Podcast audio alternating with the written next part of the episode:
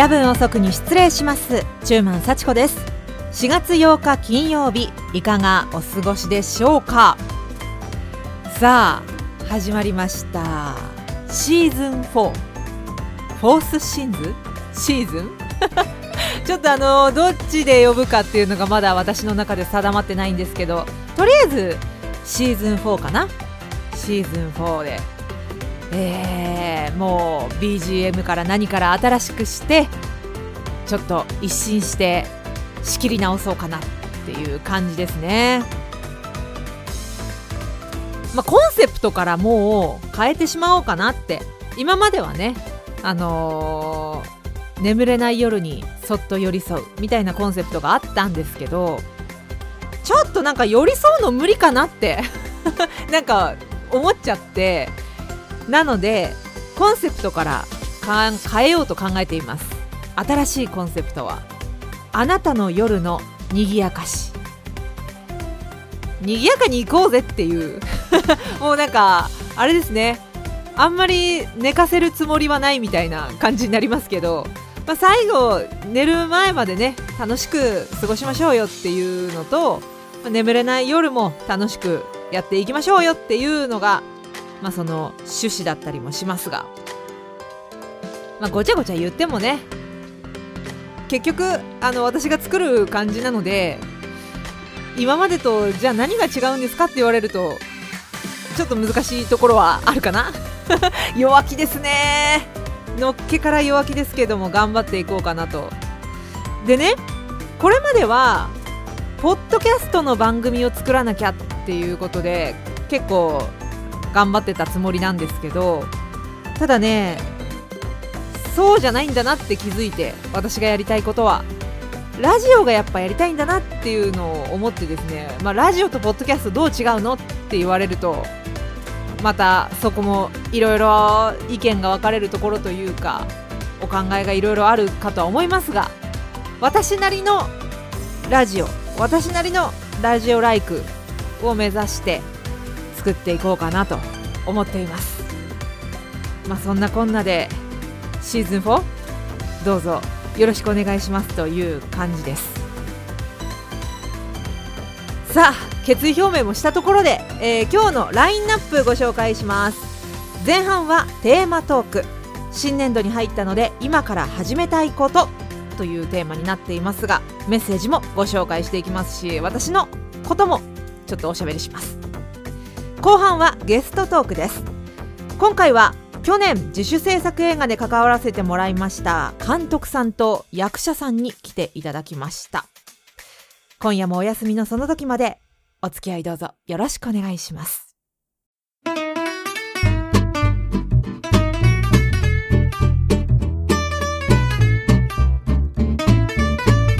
夜分遅くに失礼します。今夜のオープニングナンバーはロバート・グラスパーフィーチャリング Q-Tip エスペランザ・スポルディング Why We Speak を挟みました。圧倒的にこの番組あの Spotify 以外で聞いてもらってる方が多いんですけどただね Spotify のミュージックトークっていう、まあ、システムを使って音楽ありで聴けるように作ってますのでまあ私としてはですね楽しい夜には音楽は必須だしラジオといったらやっぱり音楽っていうまあ音楽がもう中心みたいな、えー、意識がありますので、まあ、よかったらね是非ミュージックトークでお楽しみいただけたら嬉しいななんて思います。どうぞミュージックトークもよろしくお願いします、まあ、こう言ったからにはねちょっと選曲の方も頑張らないとっていう あの、感じなので今まではただ好きな曲を挟んではいたつもりなんですけど、まあ、今後はね好きな曲プラスなんかこうみんなみんな聴いてほしいみたいな。聴いてほしいっていうかちょっと流行ってるみたいなのも 入れてかなきゃなーって思ってます。さあ前半はですねテーマトークということで今夜のテーマは新年度に入ったので今から始めたいこと。まず私の話をさせていただきますとまずねアートに興味を持つっていうことをちょっと頑張ってみようかなって思ってるんです。今年はね美術館とか古典とかねそういったところに積極的に行きたいなっていうふうに思ってます。っていうのもまあ去年の暮れに行ったゴッホ展がすごく楽しくて。でゴッホ展に行った時にね絵はがき買って帰ったんですよ。気に入った絵の。それをねこう部屋に今まで私絵はがきとかね写真のはがきとか買って帰っても特に飾ったりとかっていうことはなかったんですけど部屋にね飾ってみたのよ。絵はがきを。そしたらすごくなんか楽しくって折に触れてゴッホの絵はがきを見てで他にもねあの以前行ったところで買ったセザンヌかなとかの、えー、絵が絵はがきがあるのでそれも一緒に貼って楽しんでるんですよ。そうするとなんかすごい面白くなってきちゃってアートっていいなみたいな、まあ、そういう気持ちになったので、えー、今年はそっちに力入れようかなって。やっとね色が綺麗とかなんかなんとなく美しいとかだけじゃない何かを 絵から感じられるようになってきた。もうこれはまあ人間的な成長があったと思っていいのかな？わかんないけど。まあそういう気持ちでアートに目覚めようみたいな。先日はねメトロポリタン美術館メトロポリタン美術館展っていうアメリカにあるアメリカだったかなの美術館の作品所蔵の作品をがこうずらりと並んだ展覧会に行ったんですけどそれもねすごく楽しかったんで。まあそんな感じですね。であともう一つは英会話をついに英語を英語を勉強しようみたいなことずっと言ってたんですけど英会話の方に手を出そうかなと思ってます。ようやく本腰を入れて練習しようと英語を、まあ、そういう気持ちになったということですね。そのうちやぶおそでもこうかっこいい感じの曲振りとかをするようになると思うなるといいな。あの急にやり始めるんで笑わないで聞いてほしいなって思うんです。まあ英語を喋るのはねあのなんか私の中ではすごく恥ずかしいんですけどまあそういうことで、えー、頑張っていこうかなって感じですね。で始めたといえばちょっと気になっているのが羽生善治さんがツイッター始めましたね。なんかそのことが私もうすごい楽しくてすぐにフォローしました。奥様もフォローしてる、まあ、この感じがねすごいいいなと思いました。では曲曲をちょっと一曲挟みましょう。メッセージこの後紹介します。夜分遅くに失礼します。チルズポット夜更かしを挟みました。なんかいいなと思って。この番組の新しいテーマにもったりな曲じゃないかなって思って挟んでみました。さあここからはですねちょっとメッセージご紹介しようかな。あとその前にちょっと1個説明させていただくとなんかさっきからこうトークの途中でさっきからっていうかさっきトークがまだなんか中途半端なのに曲に行ったなみたいな感じだったかなって思うんですけどちょっとね撮り方をまた新しくしてまして、まあ、前からこういう撮り方しようしようってしててやってなかったんですけどまあちょっとだけやってたかな？って感じなんですけどもう曲をね全部こう編集してバッと入れちゃって BGM とか。もうそれに合わせて喋る。っていう。だからもう喋る尺が完全に決められているっていう状態でね今撮っているわけです。なんでちょっと慣れるまではもしかしたらこうトークのね伸び縮みが うまくできなくて、えー、もしかしたら聞きづらいお聞き苦しい点があるかもしれませんが頑張って調整していきますんでどうぞよろしくお願いします。ね、あの編集しないっていうもういかにして楽をするかっていうやり方で作っていこうと思ってますんでまあその楽をするためには私のトーク技術を上げなきゃいけないっていう、まあ、それが狙いだったりするわけですが。じゃあメッセージご紹介しましょう。今夜のテーマは新年度に入ったので今から始めたいこと。羊ネームやじろべえさん。ありがとうございます。やぶおそです。新年度になって始めたいこと。すぐには無理かもしれないけどバイクの免許を取りたいです。若い頃取ろうと思っていたんですが暇がある時はお金がなくお金がある時には暇がないという繰り返しで取れませんでした。暖かくなってきてバイクのツーリングもいいかなと還暦すぎた初老の心がメラメラといや少しくすぶってきました。欲しいな以上春先心乱れる男性の心の中継を終わりますっていただいてますけど。そうですか。春先の心の乱れはね良くないですからね。あの気をつけてくださいね。変なこと変な行動を起こさないように。まあでもバイクはわかるわ。気持ちわかる。私もバイクの免許取りたいなって思ってた時はもうその頃はね独身だったのでお金もね自分のために自由に使えるみたいな時代だったわけですがいかんせんちょっとお仕事の方忙しくってなかなかバイクを取りに行くっていうことが免許を取りに行くってことができなかったんですけどこうしてね主婦になって主婦になってというかあのフリーランスになってお仕事がまあ、今はちょっと欲しいけどないみたいな 状態でもあるんですけど あの何て言うの少し時間に余裕ができた。今なら取りに行けるかっていう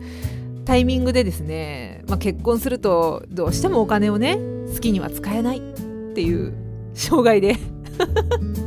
取りに行けません。なんかだからすっごいねやじろべえさんのねこの気持ち。わかるな。このいい季節なんだよね。このなんかこうポカポカとした暖かい季節にバイク乗りたくなるんだよな。ぜひあのー、まあ、十分ねバイクも練習が必要ですから、えー、十分注意して、えー、免許を取りに行って免許を取ってください。続きまして羊ネームとんこつラーメン1号さんありがとうございます。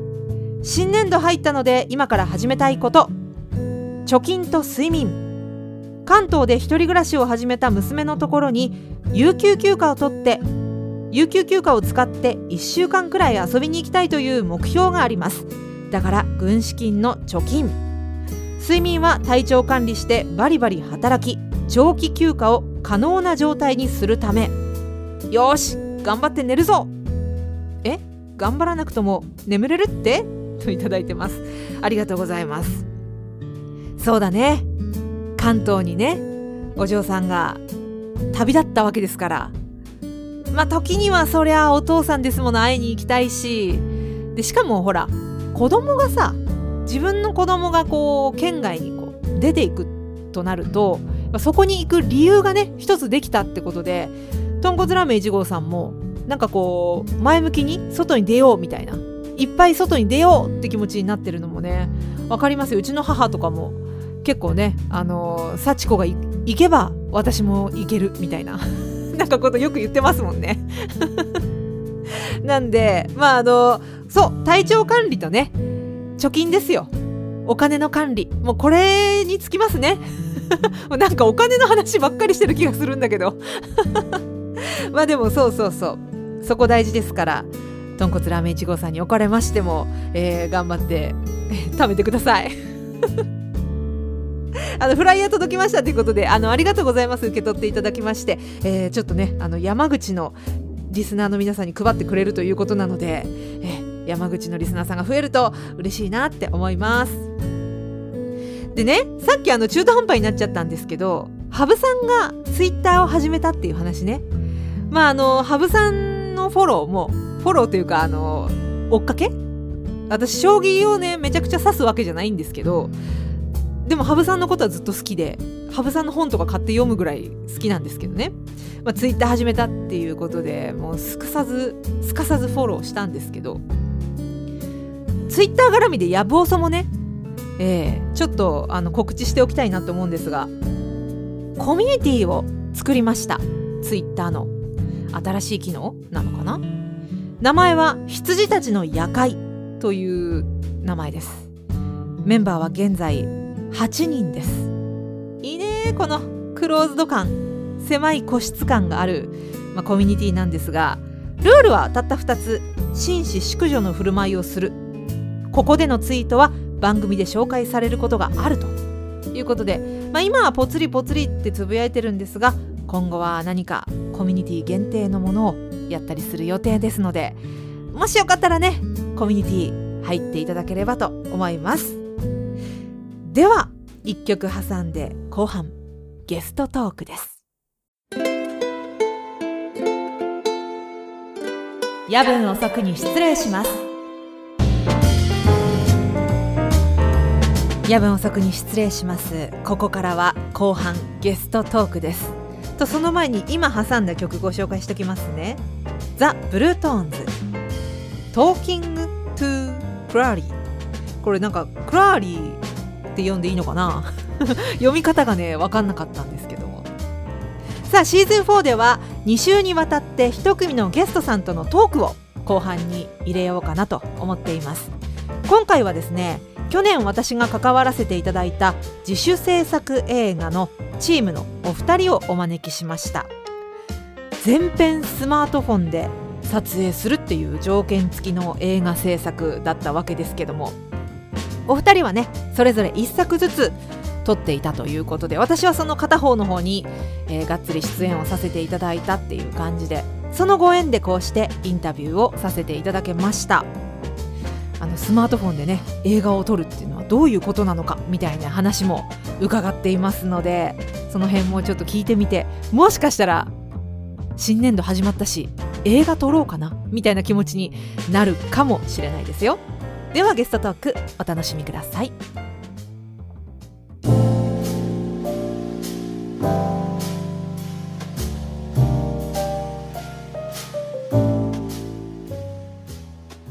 回のゲストは映像クリエイター佐藤高正さんと役者の曽根高悦さんですどうぞよろしくお願いします。よろしくお願いします。まず、あの、お二人のね、それぞれ、ちょっとご紹介させていただきたいんですけども、まずは映像クリエイター佐藤高正さん。はい。はい。えー、1988年生まれ、2016年にソニー PCL に入社し、撮影技術、映像技術の経験を積んで、2020年より独立。テレビ番組の制作やインターネット番組の配信、YouTube 動画の撮影、編集など、様々な種類の動画制作に携わっていらっしゃいます。またその傍らで、自主制作映画にも精力的で、2020年に短編、愛花と桜を YouTube で公開。また、2021年制作のバーストあなたがくれたものは、2021年度スマートフォンフィルムフェスティバルの国際短編部門でグランプリを受賞されています。はい。気鋭の映像クリエイターさん。いやいやいやいやいや最初からめちゃくちゃハードル上げるじゃないですか。そしてあのもう一方、役者の曽根高悦さん。えー、中学を卒業と同時に専門学校にて映画制作を学ばれました。大学進学後も映像、映画制作、シナリオ制作について精力的に学び、劇団に参加。舞台出演を経て役者に転身。2021年には自身が主演、脚本、監督を務めた Samurai Portraits for the Missing が2021年度スマートフォンフィルムフェスティバルのエクストラ部門で入選。佐藤監督のバーストにも出演されているということで、はい、あの、役者に転身あ、もともとはじゃあ役者志望ではなかったっていう、そうですね。もともと監督になる勉強とか、ほうほうほうその脚本の勉強とかをやらせていただいてました。なるほど。はい、あの、実はね、去年、その2021年の作品ですね。私は佐藤さんのバーストの方には少し声を入れさせていただきまして、で、あの、曽根高さんの方にはがっつり出演もさせていただきまして、まあそういったご縁で今回お話伺いたいなと思ったんですけども、あの、お二人の関係っていうのは、つまり、指定関係みたいな感じになる？指定、まあ、大体合ってるのかな？映像について、あの、エツさんが佐藤さんに学ぶ。まあ、えっ、と、最初の出会いが、えっ、と、飲み屋だったんですけど、飲み屋？えっと、ね、知人、共通の知人がいて、えっ、と、僕の会社の、えーまあ、同僚の、えー家にあの居候しているやつがいるという、ほうはい話を聞いて、はいはい。えーどうやら映画を作っているらしいという話を聞きまして、うん。あそれはもうあんた連れてきなさいよということで、あ はい、連れてきてもらったのが最初の出会いです。そうですね。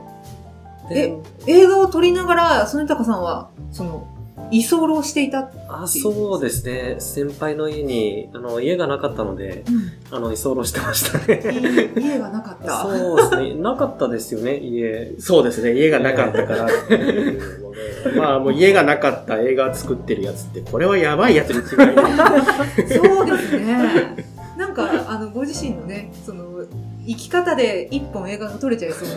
な 感じもしますけど。まあすごく面白いんじゃないかなということで、えーまあその時、知事に読んでいただいて、まあそこが始まりだったんですね。そうですね。へえ、え、そこからもうすんなり、じゃあ一緒に撮ろうよ、みたいになったんですか？まあその日に、あの、映画作ってるんですよ。ああ、僕もなんです。じゃあやりましょうか。っていう、本当にその日に。へえ、そんなにフットワーク軽く映画制作って決まる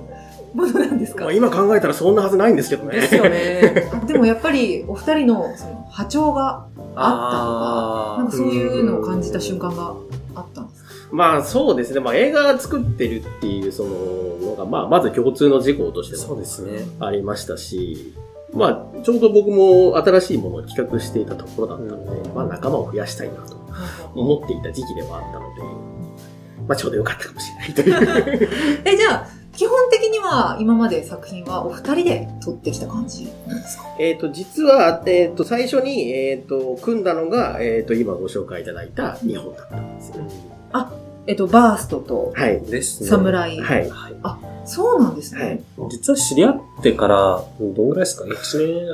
年まあ、そうですね。2年経たないぐらい。そうですうよね。んなんか、しょっぱなで、知り合ってしょっぱなで結構こういう風な動きを始めて、そうですね。はいえ、その、お互いの第一印象みたいなのちょっと聞いてみてもいいですか？ここで。あまだあのね、出会って間もないってことは、まだ覚えてるでしょ？なんか出会った時のこととか。そうですね。うんじゃあ、佐藤さんから。えっ、とね、今すごく柔らかい感じの印象なんですけど、当時なんか尖ってたんですよ。おー、尖りが。すごい尖ってる人が来たなという。その尖りっていうのは、そう、えっ、とね、まあ、まあ、家がないっていう時点で尖ってますけど。そう、なんか目死んでるな、この人が。はあ、あ、とか、まあ、もっぱら結構映画作ってる人とかって変わってる人が多いので、そうまあ、尖ってる分には全然いいんですけど、まあ、ただ独特のすごい感性を持ってる人だなという部分を感じたので、まあ、一本やっぱり芯は通ってるのであろうというのが、まあ、最初の第一印象でしたね。なるほど。え、曽根高さんはどうですか？僕はその最初、あ、その先輩のお友達って聞いて、で、どんな人なんだろうって、どんな人が来るんだろうと思って初めて会ったの。あ、なんかすごいよく喋るお兄さんだなっていうところから始まって、よ陽気な方だなみたいな感じでしたね。で、なんか仕事の話とかもその時に伺ったので、あ、なんか、あちゃんとした社会人の方だ、みたいな。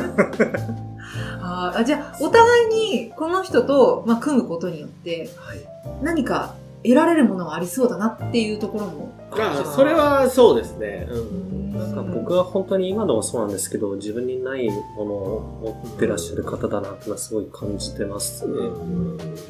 まあ、いい意味でのなんかこう、相乗効果みたいなのが生まれるといいなというはい。のを感じつつ、今までやってきてるっていう。佐藤さんはもうそもそも映像クリエイタはい。ー、まあ、監督とか、はい。まあ、そういったことをされていて、で、曽根高さんは、はい。あの、役者さんだけど、まあ、今回侍で撮られたわけじゃないですか、そうですねそれはやっぱりちょっと影響を受けてっていうか、あ撮ってみたいなっていう。なんかあの、僕の場合さ、もともと脚本監督の勉強をしてて、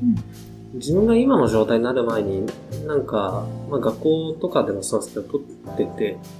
で、それで、どうしようかっていうところで、そうですね、自分でっていうところでしたね。なんかやっぱり最初、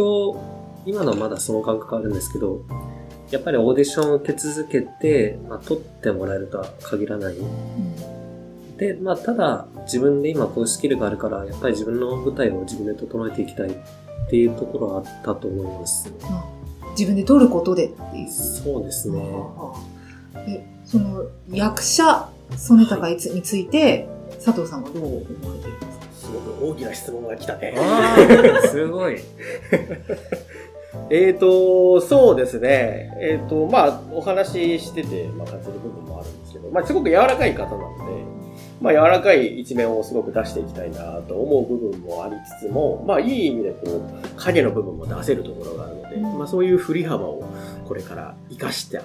役をやっていただいたりとか、まあ、こもうすごく今後が、あの、まあ、ちょっと偉そうかもしれないですけど、ちょっと楽しみ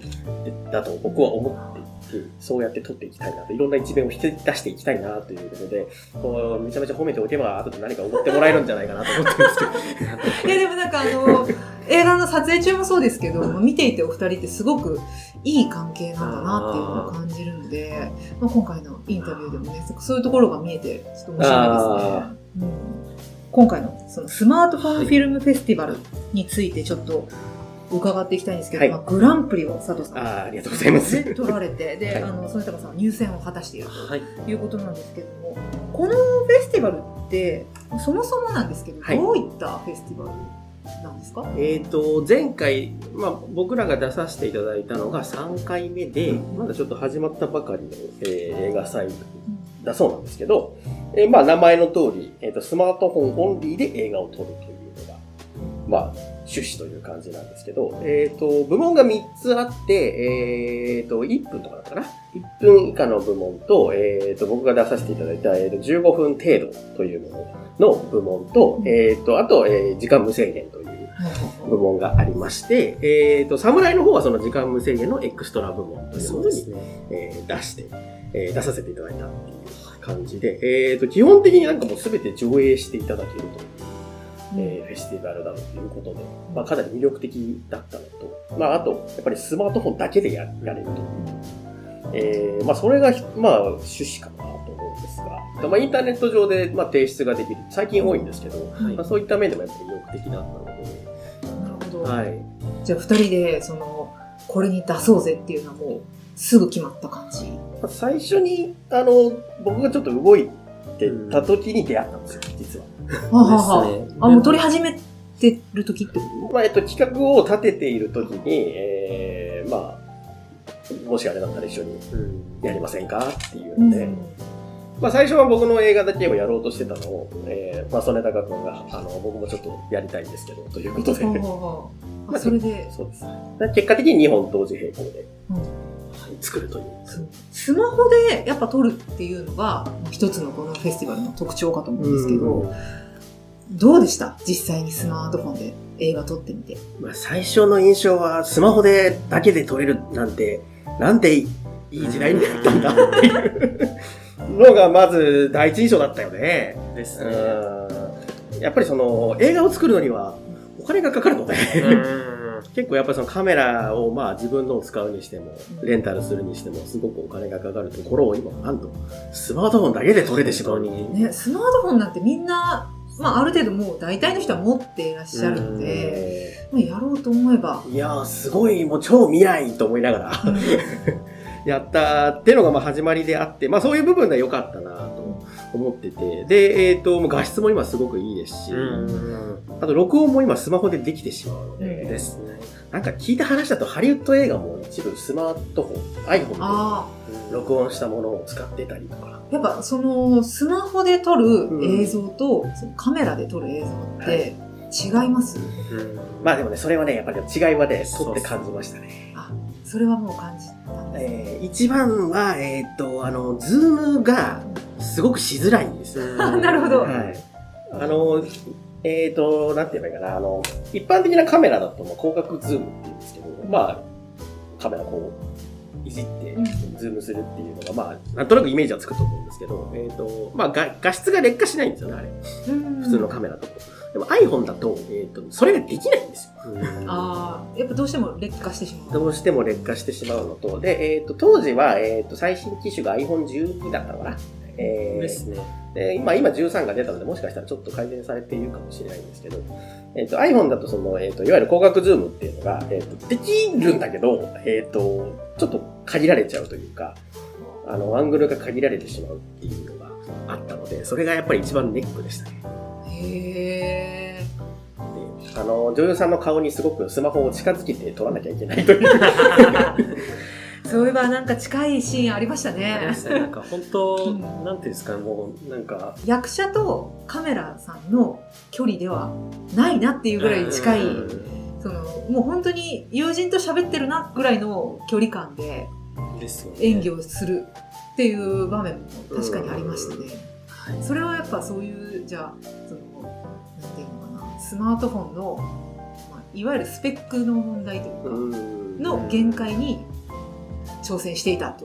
いう。そうですですね。ね。まあ、ピントの合わせ方だったりとかも、やっぱり普通のカメラとは勝手が違うので、うんまあ苦労はしましたね、そういうのですね。なるほど。逆になんか面白かったところっていうのはどういうところですか？そうですね。やっぱこうスマートフォンだと小さいので、あの、普通のカメラをこう、置くためにはもっと広さを取らなきゃいけないわけですけど、スマホだったら入れるみたいな、アングルに入れたりするのは結構面白かったなっていうのと、えーと、まあ最近だと、あの、それこそね、プロの監督さんもスマートフォンで撮られてるので、ちょっとなんか真似っこしたりとかね、あ、まねっこ、あ、しましたけど。あの、庵野秀明監督が、うん。えっ、と、2016年にあの、シン・ゴジラ撮りましたけど、はいはいはい。あれも iPhone を使ってるあシーンが。結構あるんですけど、はいはい。えっ、と、それを調べて、うんえーちょっとこんなことやってみたいな、みたいな。へえ、それはもう実際に映像を見て、あ、これこういう風に撮ってんだろうな、とか。そうですね、そこから類推することもしましたし、まあ、あとメイキングを見て、実際に安野さんがこうスマホを構えているところを抜き出したりとかはして研究はしましたね。はあと、僕、現場で覚えたのはですね、あの、スマホ持った高政さんが僕たち演技して周りをぐるんぐるん動き回りながら撮ってて、あ、スマホだとこんなに動けんだ、あ。あ、でも、そっか、動きながら撮るという点に関しては、割と、プロのカメラマンの方ってやっぱ、すごいじゃないですか。体幹とかも、うんちゃんとないと、あんな重たい機材を。持ってできないところが、まあ、あの、できちゃうっていう。なるかなりそうですね、手軽ですね。ほど。まあ、僕もその別の仕事で業務用のカメラを持つときとかはもう、うん腰肩痛くなる、腰痛くなるえやっぱ結構重労働ですので、それはやっぱスマホは軽くていいな、という。そうですね。あのじゃあ結構そのスマートフォンで映画を撮るっていうのは割とありな感じかなっていう。まあそうですね、使い方次第ではかなり今後主流にはなってくると思いますし、で、やっぱりその、カメラを増やせるというか、うんあの、普通のカメラとスマートフォン一緒に回したりとか、まあそういったこともできたりしますし、ちょっとハイブリッドなうん映像作り。感じもできたりしますし、本当になんか、普通なら狙えないような絵が結構ね、できたりとか。ああ、まあ、なそっか。んか、機体がコンパクトで、あと軽い分なんか、なんていうんですかね、僕たちも結構変わった体勢になっててもある程度取れるじゃないですか。うんでしてなんかもう、青青よく見る青系のってこうんんなやってるやつとか、こん本当体、他のカメラの視覚避けるためにグニャってなってる状態でも結構いけるんですよ。なるほど。あじゃあそういう点においてはやっぱスマートフォンちょっと利点があって、うん、そうです面白いね。かなっていう。逆にあれですか？その映画をこれから撮ってみたいっていう人は一度チャレンジしてみてもいいかもっていう。そうですね。まあ、今ほとんどスマートフォン持ってない人はいないと思うんですよね。あと、なんか思うのは結構その、例えば学生さんとかで初めて映画を撮りますってなった時に、なんか機材とか最初から無理して買うとかよりもスマホで今こういう時代が来てるから、それ撮り始めるってのは結構ありなんじゃないかなっていうのはうん思いますね。映画制作のエントリーとしてっていう。ですね。一番最初入門編みたいなそうですころですよね。ね。操作は簡単なのもあるし。うんまあだから逆になんかスマートフォンから入るのもいいのかなという感じもありましたね。なんか我々は逆にその普通のカメラを知ってしまってるのでそういう意味でのこう不便さはあったんですけど、これから多分どんどん進化していくでしょうから、ですねうん、多分3年後とかもっと綺麗だろうしという。じゃあ、そのスマートフォンフィルムフェスティバルっはい。ていうのもね、すごい盛り上がってきそうな。そんな気がしますね。まあ、僕らもその応募するときに、まあもちろんそれだけが動機ではなかったんですけど、まあ、多分これからもっと盛り上がっていく映画祭なんじゃないかなっていう話をしながらうん。作ってはいたので、ちなみにですね、例えば今からスマホで映画を撮ってみたいっていう人がここにいたとしたら、どんなアドバイスをされますか？そうですね、顔にすごい近づけなきゃダメだよっていう。僕だとしたら、まあ、その、結局そのカメラとかの、まあ、複雑な部分がある程度スマホになることでなくなってるじゃないですか。なんかやっぱり映画っていうもの自体に慣れた方がいいだろうなと思って、うんたくさん映画見た方がいいんじゃないですかっていうかもしれないですね。あそのいっぱいいろんな映画を見てあ、その撮り方を研究してっていう。そう、なんか機材的な技法が全然スマホだと、まあ、全くないわけじゃないけど、その、普通の業務用とかのカメラと比べてシンプルになってる分、なんか表現の引き出しみたいなものを、ある程度知っておいたら、なんか楽しいし、うん。なんか、あの映画で見たあれ、これスマホでやってみたいわとか、うん。思えて楽しいかもしれないし、そういうのやっとくと、スマホで再現できそうですか？でも侍の時結構僕、なんか後から僕、色の補正とかもそうですけど、まあそうですね。なんか結構、なんかこんな感じでやりたいっすってのを高松さんに伝えてたなと思いますね。結構あの僕の作品は、えっ、と、バーストがあの特撮映画を一つテーマにしていたんですけど、えっ、と、過去の特撮映画をちょっと研究して、うん。えーとそれに近いアングルを探り出して、うん。えっと、まあ、オマージュ的に挟み込んだりはあしたんですけど、やっぱそうやって、こう、ね、生まれていくものもあるだろうし、まあ、まずはそのなんか、ね、自分がいいと思ったものをやれるかっていうのを、まあ、結構僕も研究しながらやるんですけど、まあ、自分の色って勝手に出ちゃうものだなぁなんですね。偉そうなこと言っていいのか分かんないけど。でもなんかスマスマートフォンっていうこの機材自体がこねくり回す価値はありそうですね。うん、そうですね。今回はあのスマートフォンフィルムフェスティバルについても詳しく伺ったんですけども次回はですねいよいよ映画作りの方にちょっと話を移して、さらに深く聞いていこうかと思いますので、はいえー次回もどうぞお楽しみにということで、えーありがとうございました。えっ、と、映像クリエイターの佐藤高正さんと役者、曽根高悦さんでした。ありがとうございました。はいありがとうございまありがとうございました。インタビューをお届けしましたがいかがだったでしょうか、まああの映画をね撮るってすごく大変なことハードルが高いって思いがちだしだと思うんですよ。で私も映画研究部大学で所属してまして、まあ、何本か映画を撮ったことがあるんですけど撮ったっていうか、まあ、私の場合はもう役者で出たかったから撮ってもらったって感じなんですけどまあスマホで撮れるっていうのは本当にかなりハードルが下がったなっていう感じがしますね。で以前あの別の監督さんが全部スマホで撮ったんだよっていう映画をね一度見せてもらったことがあってそれもねすごくて画質も綺麗だったしでもちろんあの佐藤さんと曽根高さんの作品もすごくねあのなんていうか普通のカメラで撮ったのと何ら遜色ないなっていう感じが私はそういう印象を受けましたので、まあ、よかったらねあのぜひ見てみていただきたいなって。あのこの配信後にちょっと URL をそのお二方の映画の URL をコミュニティの方で Twitter のコミュニティの方に上げとこうかなと思いますのでそちらの方でチェックしていただけたらなと思います。まあ私あの曽根高さんの監督のね作品に出させてもらったんですけど曽根高さんっていうのがまた面白い人なんですよね。家なき子というか家がなくて居候しててそれで映画を撮るっていうなんかお話ししてもお話ししてても本当に不思議な経歴の方だなっていう 感じがしててでそこに佐藤さんは割と本当に何て言うんですかね私が今まで出会ってきた映画を撮る人たちと同じような感じで映画が好きでそのお金を貯めて撮ってますみたいな雰囲気風情だったのでそのお二人がこう一緒の空間でね同じものを作品を共に作っていくっていうのがすごくね私には面白いというか興味深い関係だなって思いました。まあ、というわけで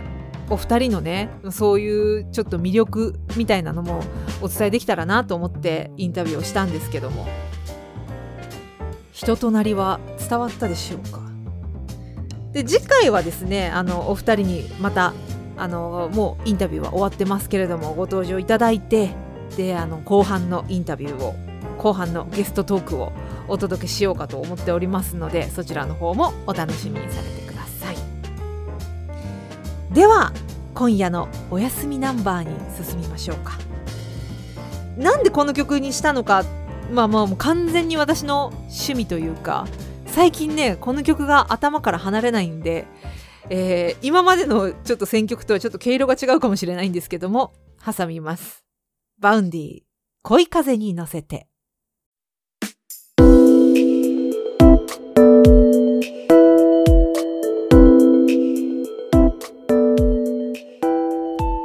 夜分遅くに失礼します。エンディングです。ちょっとしどろもどろになったりとかお話の伸び縮みがうまくできなくて 困るところもありましたけども、まあ、これからはこういうスタイルで慣れていきたい。そして自分自身を鍛えていきたいなって思ってますんでどうぞお付き合いいただければと思います。そしてねあのちょいちょい入れてますけれどもやぶおそのコミュニティツイッターコミュニティの方もどうぞよろしくお願いします、えーコミュニティのタイトルは「羊たちの夜会」となっていますのでね。あのー今ね鳥頭さんとかがね結構あのつぶやいてくれてますがますがなんかもう本当何つぶやいてもいいかなって思ってるので あの野望さんに関係することじゃなくても全然大丈夫ですんであのーなんか番組のネタになるよみたいなこういうネタどうみたいなお話でもいいですしもう本当何気なメッセージでも大丈夫だ大丈夫だすとか言って大丈夫ですんであのぜひつぶやいていただけたらなとご参加お待ちしています。あともう一通メッセージがねあの羊ネームニコさんから来てましたんでちょっとご紹介するとあの作品名「オットタクシー」このアニメを紹介したいということでいただいております。オットタクシーはねもう履修済みなんですよね。一回なんか山座で話したかなって思うんでちょっとあのあらすじ等は走らせていただきますがあのあれよね。映画がありますよね今度ね。だからそれがすごく楽しみかなってどんな感じになるんだろう。っていうふうに私は思ってますがオットタクシー映画に向けてもう一回再履修するのもありなのかな。あの何度も同じアニメをね私はこすってしまうっていうあの悪い癖がありまして 悪い癖なのかどうかわかんないですけど今ね野良神をもう一回見てみるところです。なんかね野良神今見るとね結構ワールドトリガーな声優さんが出てるなっていう感じがしてすごく今見ても感慨深いとか面白い作品だなと思って見てます。であとちょっと気になってるのがそう今週末から「スパイファミリーが始まるのとあと「理系が恋に落ちたので証明してみた」のシーズン2が始まってますんでねこれも見ようかなって思っています。ああもうそうこう話したらもうエンディングだ終わりだ。というわけで「やぼそシーズン4」次回もよろしくお願いします。どうぞごゆっくりおやすみなさい。